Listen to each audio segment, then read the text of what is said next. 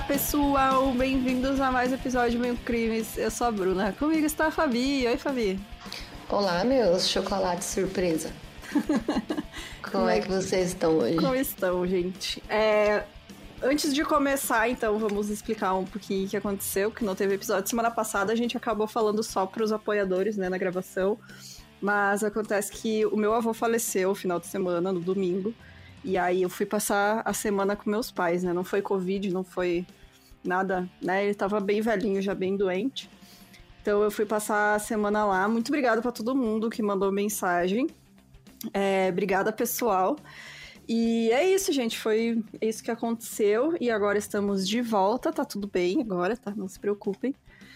E tem algum recado, Fami? Pra começar? Um beijo, R.R. Soares.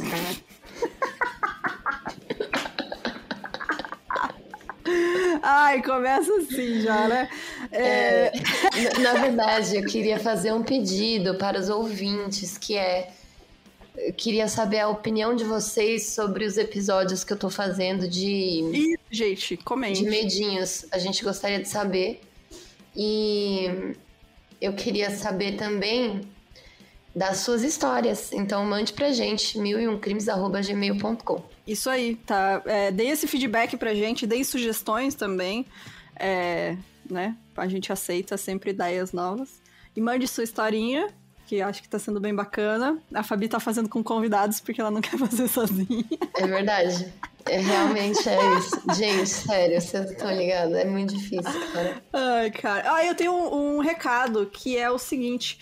Eu tô vendendo uns livros meus que eu vou me desfazer deles. E aí eu vou deixar o link na descrição desse episódio para quem quiser. E tem a maioria é ficção, tem terror, tem fantasia, enfim. Mas é tudo, gente, tudo usado, tá? Tem lá e cada descrição de cada um tem como é a conservação deles, como que eles estão, se tem dano em alguma coisa, se não tem. E os preços eu peguei tudo preço de livro usado, tá, gente? Então, mas tem uns raros lá no meio, então eu peguei a média de preços que são vendidos esses livros já usados. Então, para quem quiser, vou deixar o link aí, dá uma ajudinha, que, né, ajuda a gente também. E vai ter o sorteio do para os apoiadores também, do próximo livro. Não sei ainda qual livro vai ser. Deixa eu ver aqui. Aqui, vai ser o em Águas Profundas, da Patrícia Highsmith. Eu amei Gente, esse livro. Lindo, lindo, capa dura. Ó, oh, muito bonito, da intriga. E é muito bom. Esse livro é, é. é, a mina que fez o Talentoso Ripley. Isso, é, é ela mesma. Eu não li, tá aqui, tá novinho, a gente recebeu. Então, esse vai ser o sorteio, o próximo sorteio dos apoiadores, do dia 15 de julho, tá? Pra vocês ficarem ligados. Obrigada, Intrínseca, como sempre, perfeita. Exatamente. Nossa, tá vindo umas edições muito lindas dos livros. Ai, sério, eu amo. Eu li o, o, esse aí e agora eu tô lendo o Talentoso Replay. E é muito bom também. É. Bom, e é isso então, gente. Chega de recados por hoje. Lembrando que o episódio de hoje é continuação daquele que a gente tinha feito na outra semana, então é a segunda parte do Fred e da Rose West. Se você não ouviu a primeira parte, então para aqui, escuta é, porque precisa, né? Toda a gente até já esqueceu o que aconteceu, vou dar um resumo depois. Mas então, bora lá pro caso de hoje.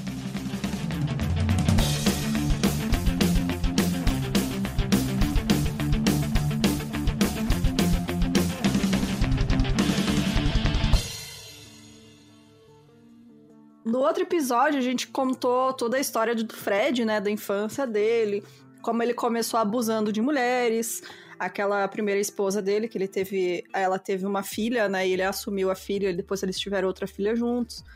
E, enfim, é, até ele conhecer a Rose, né? Que também era adolescente quando eles se conheceram. E toda a relação horrível deles até o assassinato da Charmaine que a Rose acabou cometendo. E aí, quando a Rose assassinou a Charmaine, ela criou um problema, né? E uma oportunidade para o Fred em relação à primeira esposa, que era a Rina. Então, era apenas uma questão de tempo até que a Rina aparecesse procurando pela Charmaine, porque apesar dela estar longe, ela ia visitar regularmente, né? Ela, ela morava em outra cidade, mas ela ia sempre visitar a filha quando ela estava por lá. Então, em agosto de 71, a Rina procurou o Walter, que era o pai do Fred, na esperança que ele pudesse contar para ela o que aconteceu com a Charmaine, porque ela tentou ir lá ver a menina, e a Rose disse que ela não tava lá, né? Não, não, quis, não, não quis mostrar criança para ela. E aí o Fred viu que ele não tinha escolha, ah, não, você matar a Rina.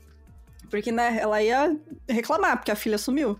Então não se sabe ao certo como aconteceu, mas a especulação é de que ele provavelmente deixou ela muito bêbada e depois estrangulou ela na casa, na sua casa em Midland Road. Ele então desmembrou o corpo dela e mutilou da mesma maneira que ele fez com o corpo da Anna McFall, né? Que era aquela outra moça que também estava grávida dele, que ele matou. Ele cortou os dedos das mãos e dos pés da Rina. E em seguida, ele colocou os restos mortais dela em sacos e enterrou ela na mesma área em que enterrou a Anna McFall. Quando o corpo da Rina foi descoberto, um pequeno pedaço de tubo de metal foi encontrado em seus restos mortais, deixando a possibilidade também dela ter sido contida e submetida a uma agressão sexual antes do seu assassinato mas como foi encontrado muito tempo depois e ele não quis dizer o que aconteceu, é, não se sabe realmente como ela morreu.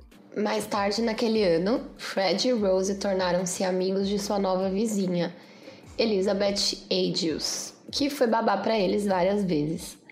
Quando Fred e Rose voltaram para casa, Elizabeth perguntou onde eles haviam estado.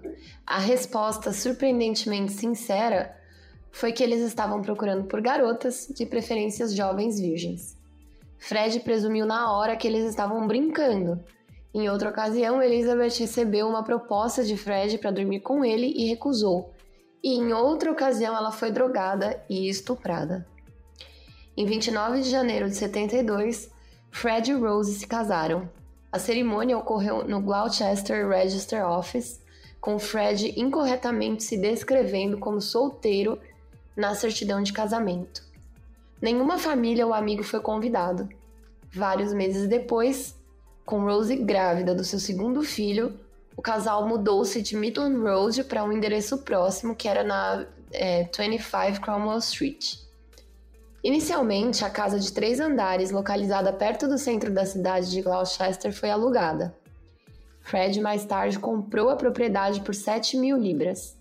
E para facilitar a compra da propriedade, muitos dos quartos do andar superior foram inicialmente convertidos em quartos dormitório para complementar a renda familiar.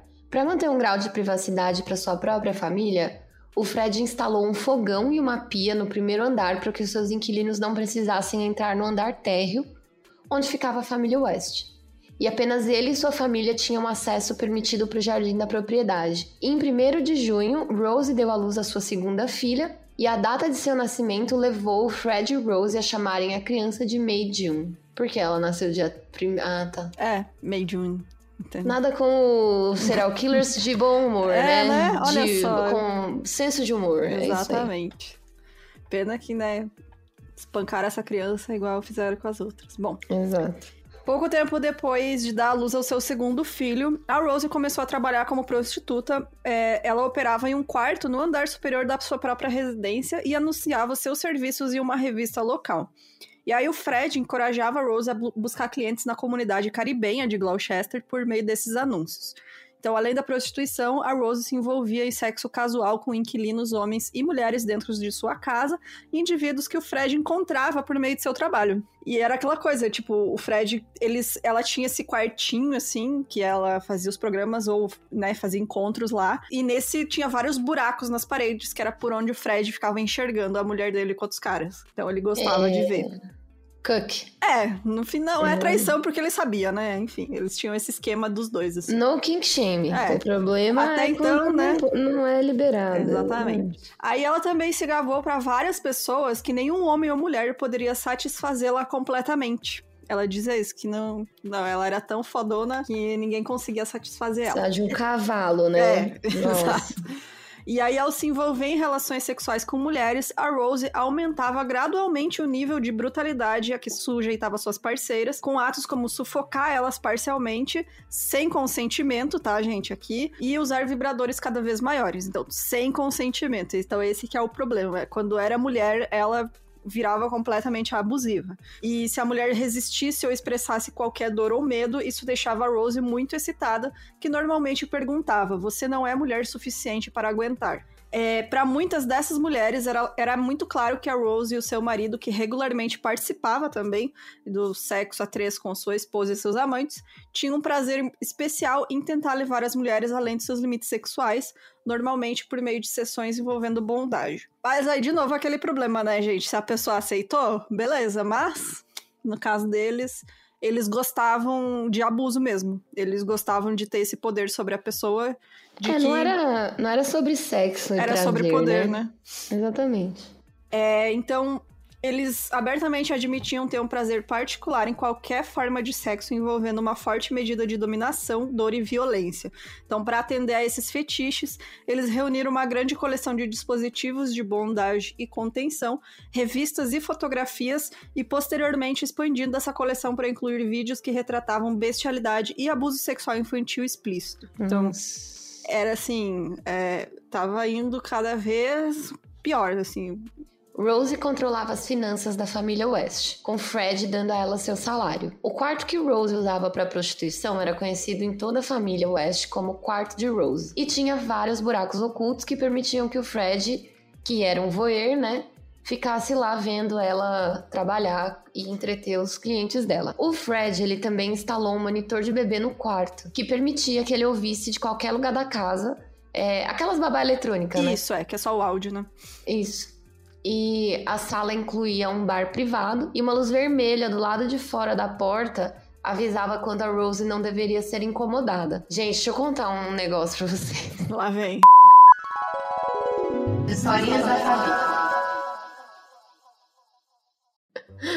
É, eu, uma vez, comprei, fui comprar um pisca-pisca desses que. de Natal, né? Com a luz amarelinha para pôr no meu quarto e enfeitar, né? Uhum. Isso há muitos anos atrás. E aí, eu só achei vermelho. Aí eu comprei o vermelho mesmo, né? Que eu queria né, ser o quarto do Pinterest. Aí quando eu. Um dia de madrugada, eu ouvi um barulho na rua. E aí eu fui na janela olhar. E eu tava com a luz vermelha do uhum. pisca-pisca acesa, né? Aí minha mãe, acho que ouviu o barulho também, e ela foi até o meu quarto. Quando ela entrou no meu quarto, ela não tinha visto o pisca-pisca ainda. E ela me viu na janela. Aí ela foi até mim e me deu um tapa na cara. falou assim: O que que tá acontecendo aqui? Você eu queria só tirar foto pro Insta, mãe. Que isso? Não, eu nem sabia o que que tava acontecendo. Tipo, eu era criança, nem tinha pisca-pisca, nem tinha Insta. Tinha eu e meu pisca-pisca vermelho. Ela é negócio de puta, que não sei o quê. Caralho, Fabi. Não. Aí foi isso. Mas até hoje eu tenho pisca-pisca vermelho no meu quarto, depois dessa. Aí eu sempre compro vermelho. É... muito bom. Parabéns. Então, onde que eu tava? Gente? Aqui, ó. Então, a Rose, ela carregava a única chave desse quarto em volta do pescoço dela e o Fred instalou uma campainha separada na casa que os clientes eram instruídos a tocar sempre que eles fossem visitar ela. E muito do dinheiro ganho com a prostituição de, de Rose foi gasto em melhorias na casa. Em 1977, o pai de Rose, que se chamava Bill, passou a tolerar o casamento da filha e desenvolveu um respeito relutante por Fred. Juntos, ele e Fred abriram um café chamado The Green Lantern, que logo faliu tal qual o filme. e, e até 1983, ela iria dar à luz a mais oito filhos, e pelo menos três dos quais haviam sido concebidos por clientes. O Fred aceitou de bom grado esses filhos como seus e lhes informou falsamente que a razão de sua pele ser mais escura do que a de seus irmãos era porque sua bisavó era negra. É, porque ela pegava clientes caribenhos, né? Que tem uma comunidade sim, caribenha muito grande na Inglaterra, né? Uhum. E aí, os clientes negros e tal. E aí, em vez deles falar, né, pras crianças, Tipo, né? É, não, é. é. não, ele fala, não, minha avó é, é, negra e aí por isso que vocês são mais negros que os seus irmãos. Olha, é o freestyle, né? É, mentia pras crianças. Foi no freestyle. E aí, quando cada uma das crianças West completava 7 anos de idade, eles eram designados a numerosas tarefas diárias para realizar na casa. Eles raramente tinham permissão para socializar fora dos perímetros da casa, a menos que o Fred e a Rose estivessem presentes, e tinham que seguir diretrizes rígidas impostas por seus pais, com punições severas, que eram quase sempre físicas, sendo a penalidade por não se conformarem com as regras domésticas. As crianças temiam ser vítimas da violência dos pais, e a grande maioria era infligida pela Rose e às vezes pelo Fred. A violência às vezes era irracional, indiscreta ou apenas infligida para gratificação da Rose, porque ela gostava de ver as pessoas sofrer. Então, tipo, a batia nos filhos porque sim, né? É, ela sempre teve muito cuidado para não marcar o rosto ou as mãos das crianças nesses espancamentos. E dois dos filhos do casal, a Heather e seu irmão mais novo, Stephen, eles chegaram a fugir de casa mas eles voltaram para Cromwell Street depois de várias semanas que eles passaram dormindo na rua ou ficando com amigos, e ambos foram espancados ao voltarem. E entre 72 e 92, as crianças dos West foram admitidas nas unidades de emergência de hospitais 31 vezes. E Caralho. ninguém, ninguém chamou a polícia e falou: olha, essas crianças, 31 vezes no hospital. Então, tipo, ninguém fez nada. Eles ah, chegavam os médicos lá e tal, 31 vezes as crianças apareciam no hospital. E era sempre, eles diziam que foi um acidente, ai, não sei o quê. E isso nunca foi relatado aos serviços sociais. Então essas crianças ficaram sendo espancadas em casa. Que bom. É. E aí, uma ocasião, enquanto o Stephen limpava o chão da cozinha com um pano, a Rose passou assim por perto e pisou na tigela de água que ele estava usando. E aí ela ficou puta com ele, porque a tigela estava no caminho, e bateu na cabeça dele com a tigela. E em seguida, chutou ele repetidamente na cabeça e no peito, enquanto gritava que ele tinha feito isso de propósito, chamando ele de porco. Meu Deus. Cara, era absurdo, assim, absurdo. E, assim, nem chegamos na parte de abuso sexual ainda, que infelizmente tem, né? É, Uhum. Nesse caso aqui, então vocês já estão avisados, mas eu não coloquei os detalhes, tá, gente? Porque tem detalhes gráficos que é, é desnecessário botar aqui, né? precisa. E em outra ocasião, a Rose ficou furiosa com um um utensílio de cozinha faltando e ela pegou uma faca que estava usando para cortar um pedaço de carne e fez várias marcas leves no peito da May June até que o seu peito ficasse coberto por feridas de faca. Tipo, sabe raspar a faca assim? Ela não chega a cortar, né? Se raspa assim, dá aqueles cortezinhos leves e tal, mas ela, tipo, encheu a menina de corte no peito. Enquanto isso, o Fred repetidamente estuprava sua filha mais velha, que se chamava Ana Marie. Ela tinha 8 anos de idade. E ele contava com a ajuda da Rose para isso. A menina era ameaçada e eles diziam que iam espancá-la se ela contasse dos abusos para alguém. A Rose também estuprava Ana Marie e ela era muitas vezes obrigada a fazer os afazeres domésticos enquanto ela usava mini saias e dispositivos sexuais. Desde os 13 anos de idade, Fred e Rose forçaram Ana Marie a se prostituir dentro de casa, com seus clientes sendo informados que Ana Marie tinha 16 anos. Rose estava sempre presente na sala quando esses atos ocorriam para garantir que a menina não revelasse a sua verdadeira idade. Em uma ocasião, quando Ana Marie tinha 13 ou 14 anos, a Rose a levou para um pub local, que é, pub é um bar, tá, gente? Nossa, né? As velhas. Um pub. Insistindo que ela bebesse vários copos de cerveja. Várias horas depois, o Fred chegou lá para buscar Rose e Ana Marie e assim que deixaram o local, ela foi enfiada na van do pai e espancada por Rose, que perguntou a ela: Você acha que poderia ser minha amiga? Antes de ser abusada novamente sexualmente pelo seu pai e sua madrasta. Em outubro de 72, os Westes contrataram Carolyn Owens, de 17 anos, como babá de seus filhos. Eles a pegaram uma noite em uma estrada isolada, enquanto ela pegava a carona de Tewkesbury para sua casa em Sanderford. Nossa, como eu fui otária falando agora. É, depois de visitar o namorado. Ao saber que Caroline não gostava do padrasto e estava procurando emprego, Fred e Rose ofereceram um trabalho de meio período como babá para as três crianças que moravam em sua casa, com a promessa de que ela voltaria para casa todas as terças-feiras. Vários dias depois, Caroline se mudou para a casa dos West, né? Compartilhava um quarto com Ana Marie, que Owens notou ser muito retraída. Então ela percebeu que a menina era mais na dela, assim, né? É, que tinha alguma coisa errada, né? Uhum. Então, a Rose, que né, já estava se prostituindo nessa época, explicou pra Caroline que ela trabalhava, na verdade, como massagista, né? Quando a menina perguntou o que, que é esses caras, né, que ficam entrando na Entrando casa. e saindo aqui. É, e ela disse: Não, eu faço massagens. E a Rose e o Fred competiam um com o outro pra tentar seduzir a Caroline. Então, tipo, eles faziam um joguinho deles, quem que ia conseguir pegar a Caroline.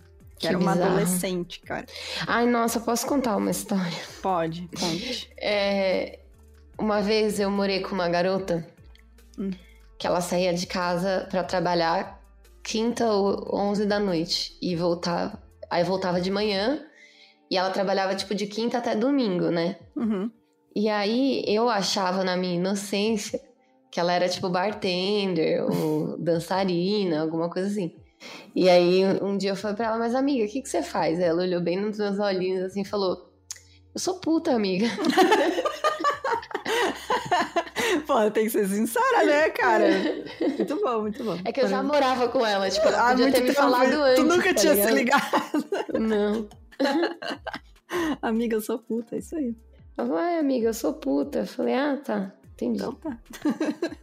É, mas aí, em pouco tempo, a Caroline, ela começou a achar os dois, né, repugnantes. Tipo, ela não aguentou mais. Ela falou, meu, vocês são dois nojentos, são dois porcos. E falou pra eles que ela tava indo embora. E aí, eles conheciam o hábito dela de pegar carona, né, ao longo da rodovia A40, entre a cidade dela. É, ele, e aí eles formularam um plano pra sequestrar ela. E aí o Fred mais tarde admitiu que a intenção específica desse sequestro era o estupro e provável assassinato da Caroline, mas que o seu incentivo inicial era determinar se a sua esposa estaria disposta a pelo menos ajudá-lo em um sequestro. Porque lembrando, no episódio passado, a gente contou que ele já tinha feito isso em outros lugares, antes dele conhecer a Rose. Ele Uhum. já tinha matado outras meninas e sequestrado. E até então, com a Rose, ele não tinha feito isso, né, juntos. Tipo, ela matou a Charmaine sozinha, mas eles não tinham, tipo, eles abusavam juntos das mulheres e tal, mas nunca tinham sequestrado e matado juntos, né? Então. Ah, que programa de família. Que é, que bom, né? Programão de família. É, e foi basicamente isso. Ele queria ver até onde ela, ela tava disposta a ir com ele, né? Então, em 6 de dezembro de 72, eles atraíram a Caroline pro seu carro com um pedido de desculpas, né? Eles falaram: ah, a gente foi realmente uns cuzão. A gente te dá uma carona pra casa, entra aí. E ela inicialmente acreditou que eles tinham sido sinceros em suas desculpas e concordou. E a Rose se juntou a ela no banco de trás com a explicação de que ela queria uma conversa de garotas, né, enquanto o Fred dirigia. E não deu muito tempo que ela entrou no carro. A Rose começou a acariciar ela, enquanto o Fred questionava se ela tinha feito sexo com o namorado naquela noite. E quando a Caroline começou a protestar, ele parou o carro, referiu-se a ela como uma vadia e a socou até deixá-la inconsciente, Hum. antes que ele e Rose a amarrassem e amordaçassem com lenço e fita isolante. E em seu depoimento subsequente à polícia, a Caroline afirmou que na Cromwell Street, que era a casa dos West, ela recebeu uma xícara de chá batizado para beber, né, com drogas, Uhum. e foi novamente amordaçada e submetida a uma prolongada sessão de agressão sexual dos Wests.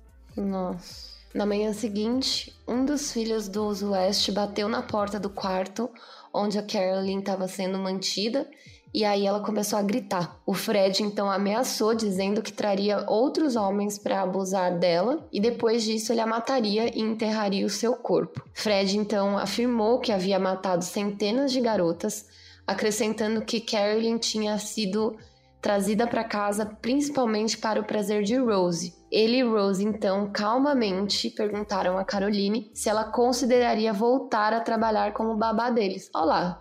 Olha só que Gente. proposta boa, né? E aí, pensando nisso, né? Pensando em, em manipular eles, a Caroline aceitou, né? Ela falou sim. E aí ela já pegou um aspirador de pó que tinha lá na casa para indicar que ela ia de fato se tornar um membro da família, ia começar ajudar, né? Voltar a trabalhar com eles. E aí, mais tarde, naquele dia, a Caroline escapou de uma lavanderia que ela e Rose haviam ido e conseguiu voltar para casa. Elas saíram, né, para ir para essas laundrometes assim. Exato, é. E aí lá a Caroline conseguiu fugir.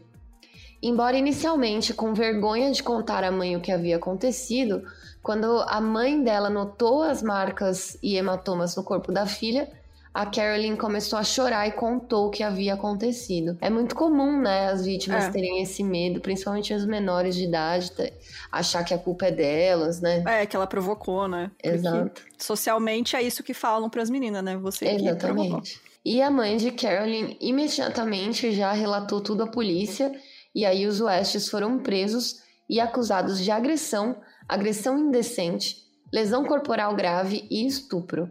O caso foi julgado no Gloucester Magistrates Court em 12 de janeiro de 73, mas nessa data, a Carolyn decidiu que ela não poderia dar o testemunho dela em tribunal. E todas as acusações relativas ao seu abuso sexual foram retiradas. E os Westes concordaram em se declarar culpados das acusações reduzidas de agressão indecente e causar danos físicos graves. Cada um foi multado em 50 libras e o casal foi autorizado a andar livremente. Quando a Carolyn ouviu essa notícia, ela tentou cometer suicídio. Então passou tempo demais, né? Foi Nem, isso? É, não, não, na verdade é porque é aquela coisa, né? Você vai pegar a vítima de estupro, de abuso, e você vai botar ela na corte, na frente de todo mundo, revivendo todo o abuso que ela sofreu, porque ela é. tem que testemunhar, sabe?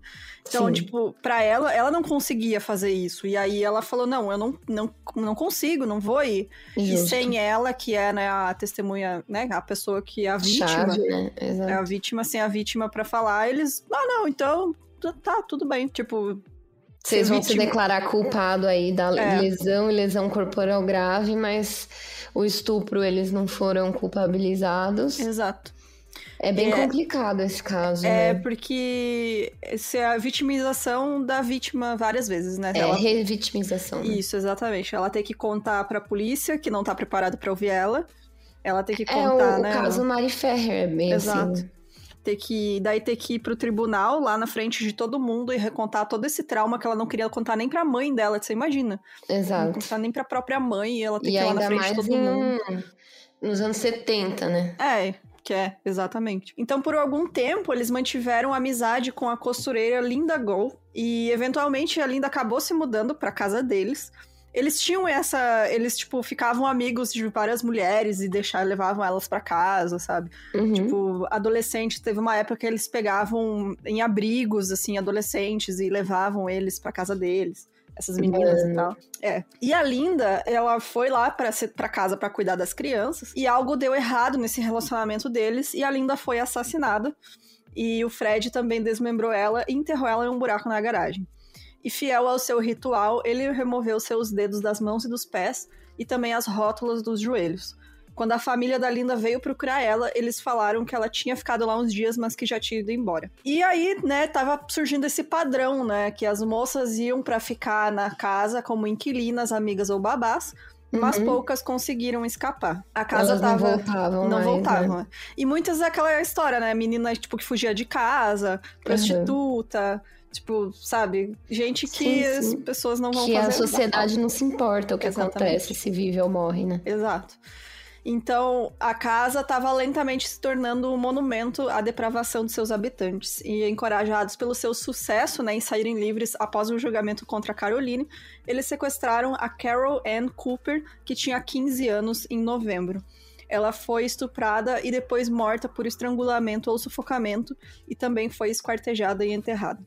Pouco mais de um mês depois, a estudante universitária Lucy Parrington foi para para casa da sua mãe para passar o feriado do Natal. Em 27 de dezembro, ela foi visitar um amigo e saiu para pegar um ônibus um pouco depois das 10 da noite. Ela teve a infelicidade de se encontrar com Fred e Rose, que provavelmente a espancaram e sequestraram. Como Carol Ann Cooper, ela foi torturada por aproximadamente uma semana e depois assassinada, desmembrada e enterrada na, na propriedade. Fred se cortou ao desmembrar Lucy e teve que ir ao hospital para tomar pontos no dia 3 de janeiro de 74. Lucy, assim como Carol Ann Cooper, foi dada como desaparecida, mas não havia nada que ligasse as duas aos Westes. Entre abril de 74 e abril de 75, três jovens, Therese Siegenthaler, de 21 anos, Shirley Hubbard, de 15 anos, e Juanita Mott, de 18 anos, tiveram o mesmo destino de Carolyn Cooper e Lucy Parrington. Os seus corpos torturados e desmembrados foram enterrados sob o chão do portão na casa dos West. Porão. Porão. E por incrível que pareça, mesmo com o cemitério no porão, o Fred continua a fazer roubos e atrair a atenção da polícia. Então, olha só que beleza. Ele não tinha medo, porque, tipo, ninguém. Ah, ninguém ia pegar eles. Foda-se. Então, era necessário que ele continuasse roubando para pagar os projetos de reforma, né? E esses projetos de reforma eram necessários para manter os hábitos dele e da esposa cobertos com camadas de concreto. Ou seja, né? Era para enterrar os corpos e reformar a casa, daí fazer mais buraco e botar concreto em cima para ninguém achar. Então, tipo, eles sempre precisavam de dinheiro pro quarto da Rose também, que ela botava lá as quinquilharia dela. Então, ele fazia esses roubos mesmo tendo os corpos em casa. E aí, em 76, eles atraíram uma jovem designada como Senhorita A, pelos tribunais, não se sabe o nome dela. Uhum. É, eles pegaram ela em um lar para meninas rebeldes. E na casa deles, ela foi conduzida a uma sala com duas garotas nuas que estavam prisioneiras. Ela testemunhou a tortura dessas duas meninas e ela também foi estuprada pelo Fred e abusada sexualmente pela Rose. E uma dessas garotas era provavelmente a Ana Marie, que era a filha mais velha do Fred, com a primeira esposa. Uhum. É, em 77, o andar de cima da casa também foi reformado para acomodar vários hóspedes. E uma dessas hóspedes era a Shirley Robinson, de 18 anos, que era uma ex-prostituta. E a Shirley desenvolveu relacionamentos com o Fred e com a Rose, e logo ela ficou grávida do Fred. E a Rose não se sentia confortável com a Shirley carregando o filho do Fred. E ela a Shirley até foi meio bobinha, né, tola, de pensar que poderia substituir a Rose, né, na vida do Fred. Ela tava apaixonada, falava, Ai, "Ah, não, que ótimo. ele vai me trocar, né? Vai trocar ela por mim, não sei o quê. E quando a Rose ficou sabendo dessas intenções, ela deixou claro que a Shirley precisava sumir. Então, iam dar um fim nela. Sete meses depois que Rose deu, luz- deu à luz a sua filha, Tara, em dezembro de 77, Shirley ju- juntou-se ao resto das meninas enterradas na Cromwell Street. Com o porão lotado, Shirley foi colocada no Jardim dos Fundos junto com o seu filho ainda não nascido. Dessa vez, Fred desmembrou Shirley e o seu bebê. Em novembro de 78, Rose e Fred tiveram mais uma filha que chamaram de Louise, com um total de seis filhos naquela casa bizarra e insalubre. Fred também engravidou a sua filha Ana Marie, mas a gravidez ocorreu em sua trompa de falópio e teve que ser interrompida. Em maio de 79, o pai de Rose morreu de uma doença pulmonar. Vários meses depois, os West continuaram com seus velhos truques e assassinaram mais uma adolescente, dessa vez uma garota problemática chamada, Alison Chambers, depois de estuprá-la e torturá-la. Como Shirley, Ellison foi enterrada no cemitério improvisado, no Jardim dos Fundos. Nossa, essa família é tipo muito Sweet Home Alabama, né, mano? Nossa, Tipo, cara, é absurdo. É o Absurdo. pai, é o avô que sabe e fica de olho, finge que não sabe. Nossa, é, o avô, é muito... o, o pai da Rose, ele não sabia dos abusos, né? Tipo, eles não moravam junto. O que ele não gostava, ele sabia, tipo, Que ele não gostava do errado. É, ele sabia, porque o cara de 30 anos na cara casando com a filha adolescente dele, né? Exato. Tipo, isso aí não tá certo. E, enfim, né? é, mas, tipo, os vizinhos sabiam que tinha alguma coisa, mas ninguém nunca fez nada, né? É sempre isso. Ah, Uhum. as pessoas sabem. Ah, o menino sumiu, a Charmaine sumiu, e as pessoas, tipo. Ah, é coisa de família. é, não vamos se meter, não sei o quê. E foi indo, né? É. Bom, as crianças, elas sabiam, né, algumas coisas que aconteciam na casa, não tinha como não ver, porque eles também apanhavam, né? Tipo, Uhum. sabiam que não era só com eles que acontecia coisa ruim, né? E eles sabiam que a Rose era prostituta, né? E que a Ana Marie estava sendo estuprada pelo pai. E quando a Ana Marie se mudou para morar com o namorado, o Fred concentrou seus avanços sexuais em Heather e May, May June, né? Que eram as outras, as outras filhas. A Heather resistiu e foi espancada por isso. Depois de mais três filhos nascendo entre 1980 e 83, a Rose foi se tornando cada vez mais irracional e ela batia nas crianças sem provocação. O estresse de tantas crianças na casa afetou já o temperamento dela, que já era ruim. E eles provavelmente iam continuar com seus sequestros e assassinatos, mas eles não enterraram nenhuma dessas novas vítimas na casa. Tem um período de tempo que eles passaram sem assim enterrar ninguém na casa, que não se sabe se eles mataram ou se eles estavam apenas abusando, né, de meninas e adolescentes. Uhum. Mas a polícia acredita mesmo que eles tenham matado, ou que pelo menos o Fred tenha matado, mas nunca foram encontrados outros corpos. Então, não se sabe realmente quantas pessoas foram vítimas deles. E aí, em 86, o silêncio dos filhos deles, né, que protegia eles porque eles tinham muito medo, esse silêncio foi quebrado. A Heather contou para a namorada dela sobre os avanços do pai e os casos da mãe, né, e as surras que ela recebia. E essa namorada contou para os pais, que eram amigos dos West, e a vida da Heather ficou em perigo por causa disso, né? Eles falaram, ah, porra, você tá levando para fora de casa, a gente sempre falou pra vocês não contar para ninguém. Uhum. E depois que os, eles assassinaram a Heather, e depois que eles assassinaram ela, eles disseram para as crianças que ela tinha saído de casa. E o Fred pediu ao filho Stephen que ajudasse a cavar um buraco no Jardim dos Fundos, onde o Fred mais tarde enterrou o corpo desmembrado da Heather. Então, a, essa, a Heather que ele tentou abusar e não conseguiu porque ela reagia, ela já estava mais velha, ela tinha tipo, 18, 19 anos. Uhum. E, enfim, né, quando ela contou pra, pra namorada, e ela foi assassinada por isso.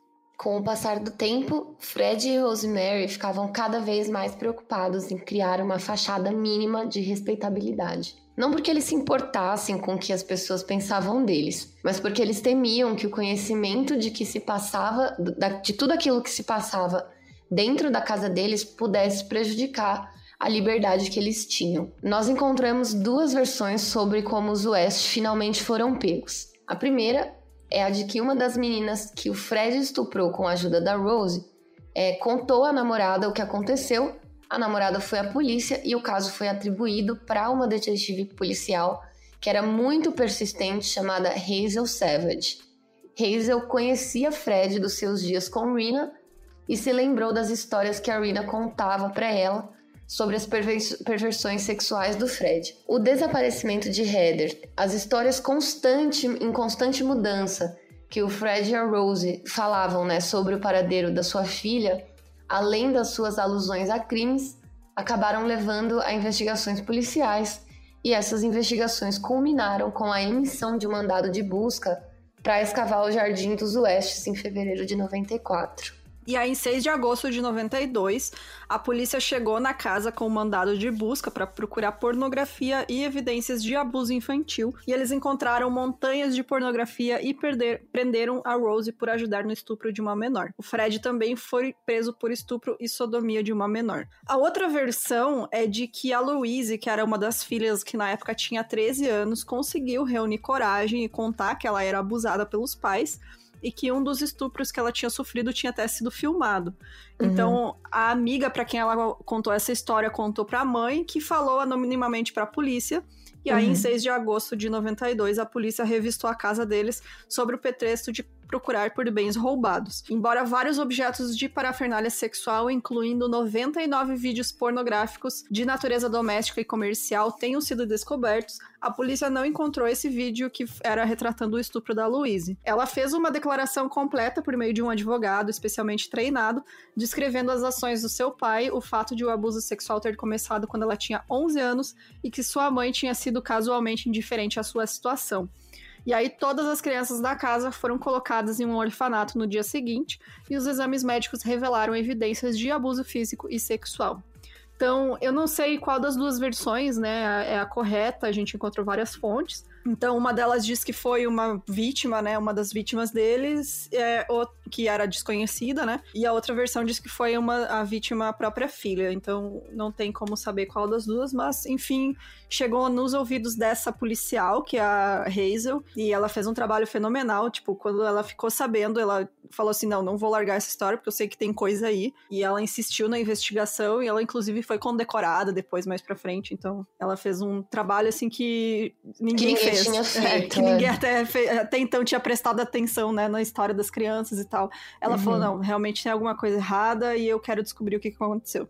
As crianças também contaram que a sua mãe infligiu a maior parte do abuso físico e que o seu pai frequentemente dizia que se contassem a alguém sobre o que acontecia na casa, eles seriam enterrados no pátio junto com a sua irmã Heather. A polícia iniciou uma investigação em grande escala levando Fred a ser indiciado por três acusações de estupro e uma de sodomia com Rose como cúmplice.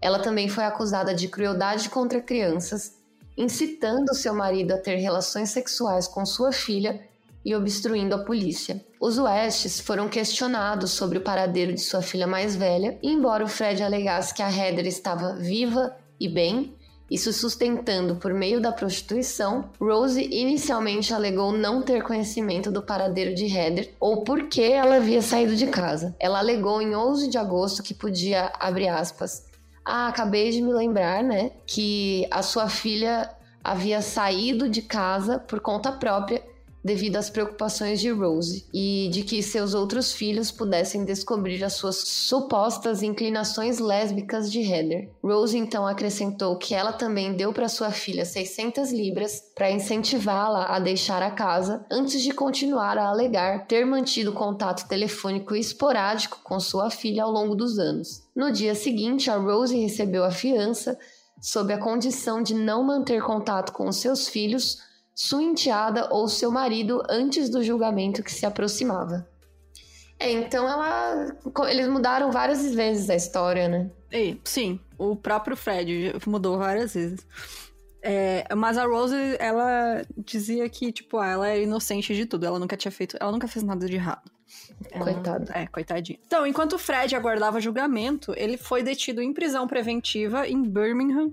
E ao saber que o seu pai negou qualquer delito, a Ana Marie também contatou a polícia, né? Ela falou: Ah, ele tá negando tudo? Vou aqui oferecer também um depoimento completo, detalhando as experiências que ela teve quando criança, né? Que também ela foi abusada, ela, tava, ela já tava casada nessa época, né? Ela falou: Não, finalmente estão fazendo algo, vou lá para ter certeza de que, né, vai ter resultado isso aí. E aí ela deu uma declaração para detetive Hazel. Ela relatou o extenso abuso físico, mental e sexual que ela sofreu quando criança nas mãos do pai e da madrasta, antes de concordar em testemunhar contra eles no julgamento que se aproximava. Ela também acrescentou que há vários anos ela tentava sem sucesso rastrear a sua mãe, a Rina, e as suas meia-irmãs, a Charmaine e a Heather. Uhum. Outras investigações conduzidas com o marido da Ana Marie, o Chris Davis, eles revelaram que a Heather tinha confidenciado a ele o quão infeliz ela estava pouco antes do seu desaparecimento e o seu desejo de sair de casa. O Chris até disse que, embora Heather não tivesse divulgado nenhum detalhe sobre ela ter sofrido abusos sexuais, ele estava tão preocupado com o bem-estar dela que se ofereceu para confrontar né, os pais dela. Uhum. E a Heather disse que não, que disse que, pelo amor de Deus, não, porque ele, eles vão matar nós dois se você tentar fazer isso. Se eles souberem que você sabe, você também vai morrer. Imagina o terror, né, cara? Cara, imagina, né? E aí ele até sugeriu que eles é, queriam falar com ela, né, para falar, obter mais detalhes desse abuso, mas eles acabaram deixando para depois. E aí ela sumiu, né? Foi assassinada, eles não conseguiram mais contar. Uhum. E esse caso contra os West fracassou quando a Ana Marie e a sua meia-irmã Louise, de 13 anos, se recusaram a testemunhar no tribunal em 7 de junho de 93 é, juntamente com a criança vítima de estupro, né, expressando o seu desejo de voltar para a família, porque 13 anos, né, gente? 13 uhum. anos é uma criança. E a Ana Marie escolheu retirar a declaração porque ela viu que os irmãos mais novos dela estavam miseráveis, assim, eles tinham muito, muito medo da Rose, porque a Rose já estava livre, né? Já tinha é, pagado fiança. Então, uhum. tipo, ela falou: Meu, ela vai matar, vai retalhar essas crianças, então ela retirou Sim. o depoimento dela. E aí, pouco tempo depois, Ana Marie falou mais com a polícia, enfatizando que a sua mãe, a Rina, e a meia-irmã Charmaine também estavam desaparecidas, não era só a Heather. Embora os Westes tenham sido absolvidos de todas as acusações, todos os seus filhos menores permaneceram em um orfanato. Embora com visitas supervisionadas permitidas a Cromwell Street, apesar Cromwell Street é a casa deles, tá, gente? Isso, Só é. pra gente não esquecer. A gente, eu digo eu.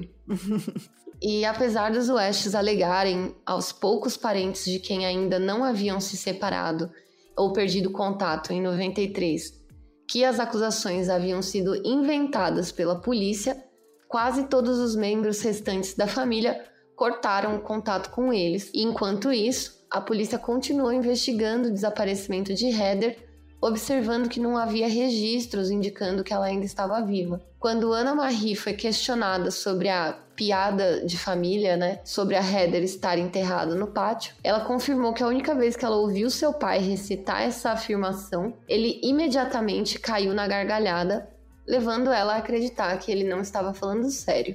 Ao reconstruir a história de Fred, a polícia também descobriu que, embora Rena e Charmaine tenham desaparecido em 71, nenhuma denúncia do desaparecimento havia sido registrada. Os detetives estavam convencidos que Heather estava morta e que a declaração repetida de Fred aos filhos de que o corpo dela estava no pátio da, da casa da família era de fato verdade. E em 23 de fevereiro de 94, a polícia de Gloucester solicitou com sucesso um mandado de busca autorizando a busca na casa para localizar os restos mortais da Heather. É, e tudo isso por causa da detetive Hazel, que falou realmente, ah, ela percebeu que a Ana Marie... Que essas brincadeiras é, eram fundo de verdade, É, né? e ela percebeu que as, as filhas tiraram as acusações por medo, né? Uhum. Tipo, ela falou, não, eu não vou largar isso aqui, eu sei que tá, tem coisa errada, então bora lá, vou, vou ir nessa direção que vai ser mais fácil de conseguir incriminar eles, né? Uhum. Então, quando a polícia mostrou o mandado para Rose em 24 de fevereiro, ela empalideceu, né? Antes de ficar histérica. E aí ela gritou, né, pro filho mais velho, Stephen, para ele achar o Fred, porque ele tava em outra cidade, ele, ele era caminhoneiro nessa época. Uhum. E a, caminhoneiro não, ele era motorista de uma empresa, assim, ele fazia, enfim, era em outra cidade. E a Rose se tornou contraditória em seu questionamento informal sobre as circunstâncias que cercavam o desaparecimento da Heather. O Fred estava trabalhando em outra cidade na época, como eu comentei, e ao saber das intenções da polícia, ele garantiu para o Stephen que ele ia estar em casa imediatamente. E aí, quando ele chegou três horas depois, ele informou a família da sua intenção de oferecer voluntariamente um depoimento à polícia sobre o paradeiro de sua filha. E apesar da insistência do Fred nessa declaração de que a Heather estava bem, né, estava viva, embora envolvida com um cartel de drogas. Nossa. E que as, é, daí ele falou: ah, é, isso aí que a gente fala, que ela tá enterrada no pátio da família, é besteira, isso aí é uma nossa piadoca. E a polícia, obviamente, não comprou essa história, né? Falaram: a gente já procurou ela, não achou? A gente é, tá com né? certeza. e aí, em resposta, ele mudou de novo a história. É, mudou de tática, alegando que ele simplesmente guardava um rancor contra ela devido à absolvição de 93 do estupro de sua filha. Então, tipo, ele já tava, tipo, na... não tinha mais para onde correr. Uhum. Naquela noite, com a equipe de busca deixando as suas instalações e um oficial uniformizado permanecendo na casa dos West para guardar o local da escavação, May e Stephen observaram seus pais conversando em voz baixa enquanto, enquanto eles olhavam para o jardim da janela da cozinha. Então eles já estavam tudo preocupados ali, né? Estavam com o cu na mão, sabendo Não que. Não passava os... nem é. Wi-Fi. Sabendo que os caras iam encontrar lá. Na manhã seguinte, quando seu filho Stephen estava saindo para o trabalho, Fred o informou: Olha, filho, cuide da mamãe e vem da casa. Eu fiz uma coisa muito ruim. Eu quero que você vá aos jornais e ganhe o máximo de dinheiro que puder. Pouco tempo depois, a polícia voltou para a casa dos West para come começar a busca né, pelo corpo de Heather. Após a chegada deles, o Fred indicou seu desejo de ser preso pelo assassinato de Heather e ser levado à delegacia de polícia de Berland para fazer uma confissão completa. Ele então foi preso e foi formalmente acusado.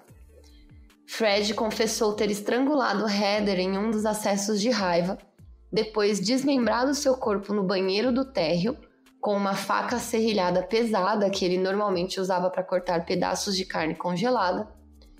Seus restos mortais foram armazenados em uma lata de lixo enquanto ele esperava por uma oportunidade para cavar sua sepultura. Fred insistiu que a sua esposa não sabia do assassinato da sua filha, alegando que ele havia cometido esse assassinato enquanto a Rose estava ocupada com um de seus clientes acrescentando que o fato de a equipe de busca ainda não ter desenterrado os restos mortais de Heather era porque estavam escavando na seção errada do seu jardim.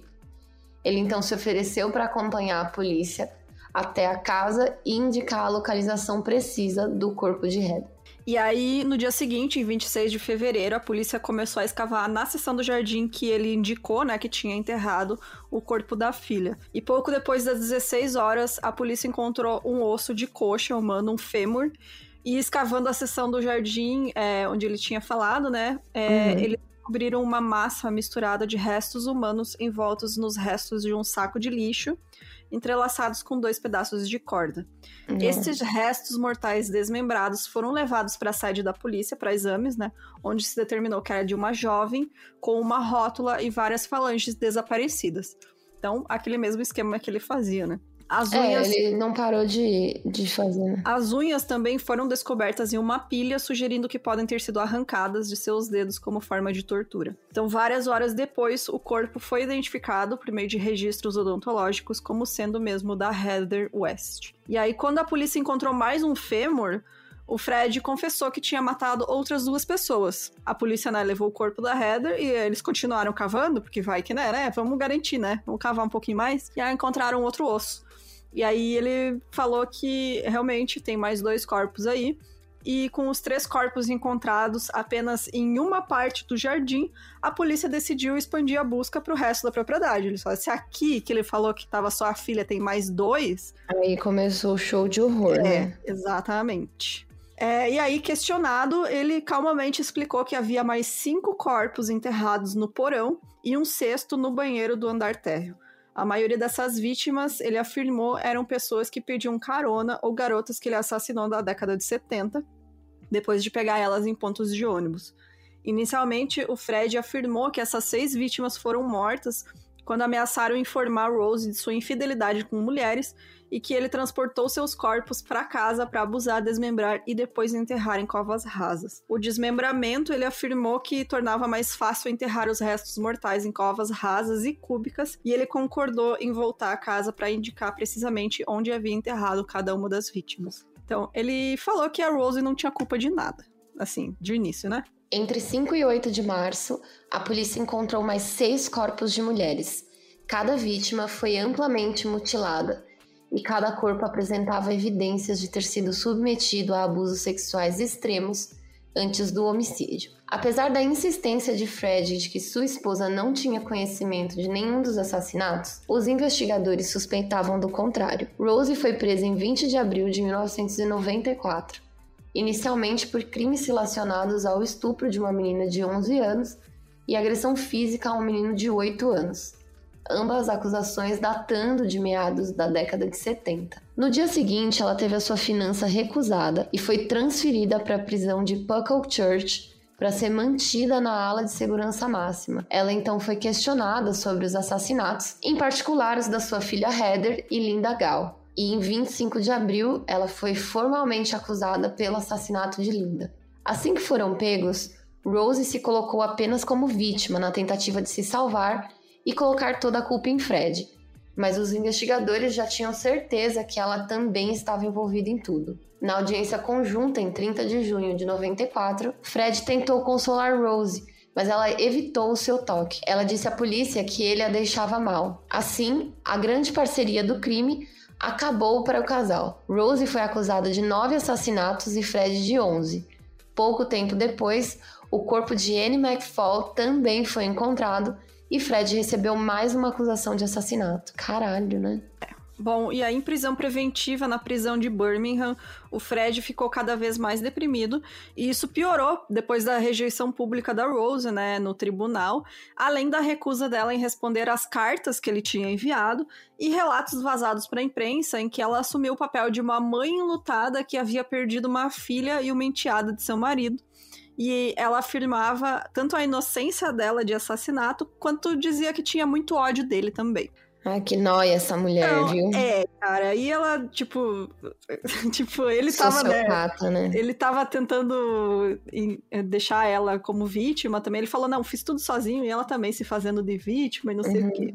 Só que, tipo, ele esperava ela falar que não tinha feito nada, mas esse ódio, né, que ela dizia. Aí ele, ele achou que eles iam continuar se comunicando. É, né? ele. Não, eu aceito, né, você se fazer de, de que não sabia, mas você me tratar desse jeito, não, né? Você Uhum. dizer que tem ódio e nojo de mim, não. E aí, em resposta a isso, ele retirou as confissões anteriores dele, né? De que ele tinha agido sozinho nos assassinatos. E, em vez disso, ele acusou a esposa, né? De culpabilidade quase total em todos os assassinatos pelo, pelos quais ele havia sido acusado, exceto pela Anne McFall, que ele alegou ter sido cometido por sua primeira esposa. Olha só, que, que safada, né, cara? Uhum. Tipo, ah, não.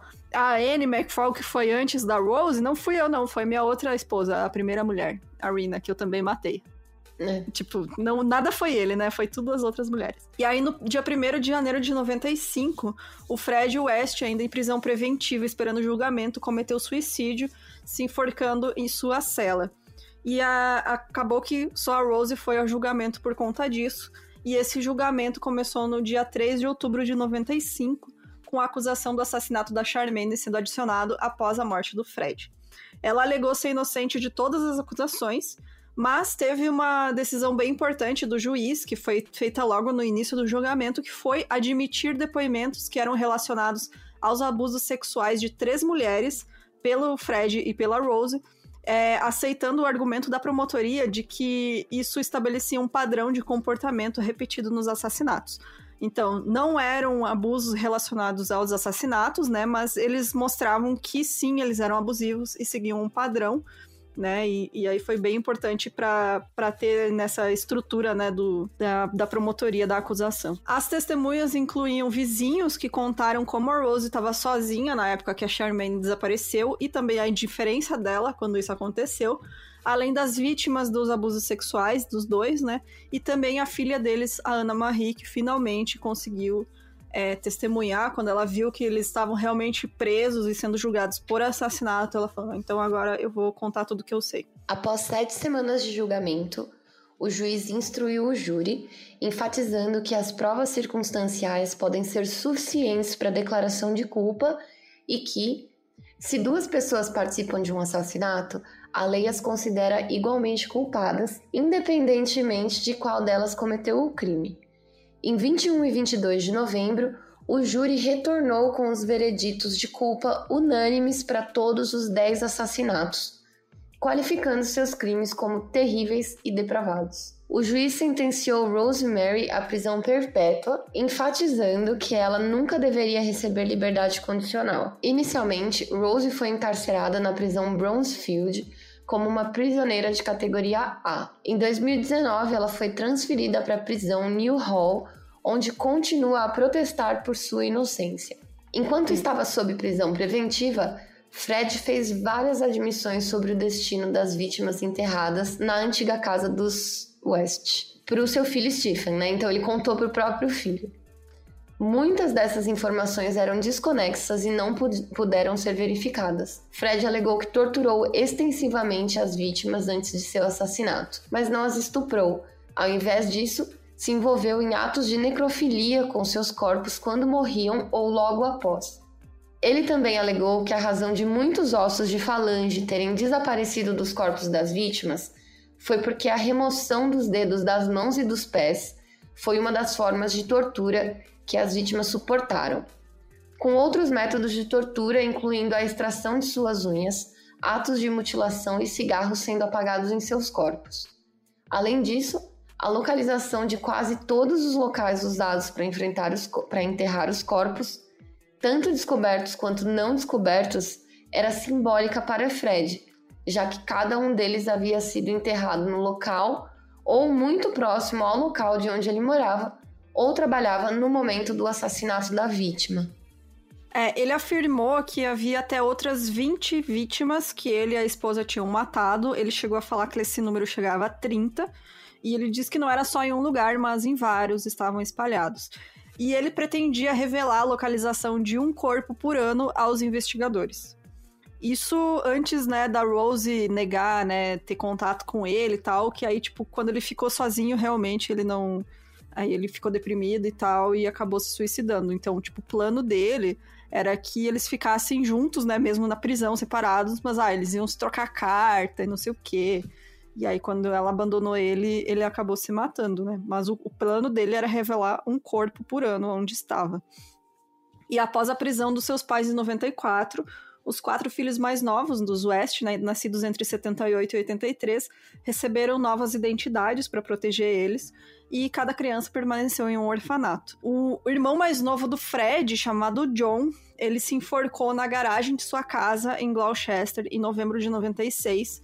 E nessa época do seu suicídio, ele estava esperando o veredito do júri que ele também foi julgado é, porque a Ana Marie também acusou ele de estupro, de ter participado dos estupros na casa do pai dela. E ele estava aguardando esse julgamento quando isso tudo aconteceu nos anos 70, né? Esses estupros. Uhum. E aí ele se suicidou também. É, teve um outro também suicídio. Cara, esse caso, assim, acabou com a vida de muita gente, né, cara? É, um amigo do Fred era o Terrence Creek, ele foi encontrado morto dentro do carro dele por suicídio por monóxido de carbono em 96, ele, em janeiro de 96. Uhum. Ele ficou sabendo uma, em 69, ele tentou acusar, ele tentou entregar o Fred para a polícia várias vezes, várias vezes e ninguém deu bola para ele. Uhum. É, um dia ele foi, foi na casa e o Fred mostrou para ele vários instrumentos cirúrgicos que ele disse que estava usando para fazer abortos ilegais. E ele também mostrou fotos, né, dessas mulheres, é, dos genitais dessas mulheres que ele falou que tinham sido tiradas imediatamente depois do procedimento. E disse para esse cara, pro Terrence, que pediu para ele arrumar mulher grávida também para ele fazer. Tipo, adolescente, sabe? Grávida para ele Nossa. fazer aborto. E aí esse cara falou pra polícia e tal, falou: Meu, esse cara tá fazendo alguma coisa, não é só isso, tenho certeza, ninguém deu bola para ele. E isso foi ignorado, né? E o Fred era um informante da polícia. Uhum. Então, tipo, o cara, ele tinha.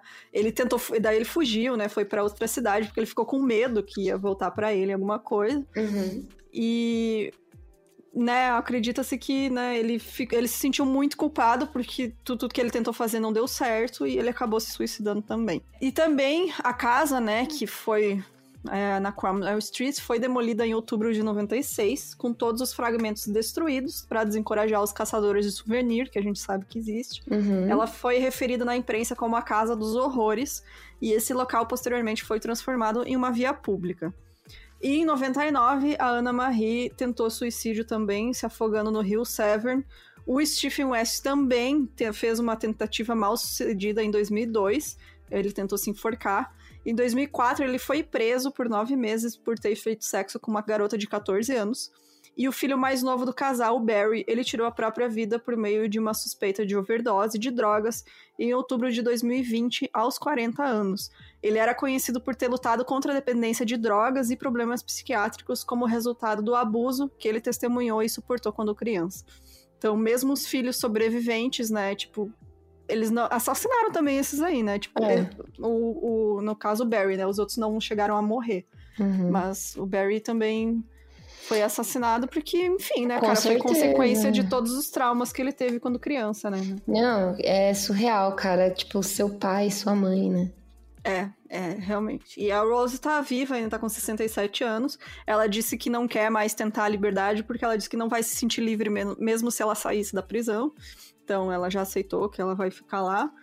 E é esse, gente, chegamos ao fim desse caso horroroso que, assim, eu não tinha noção do quanto horrível era quando eu comecei a fazer. Eu só me apavorei cada vez mais.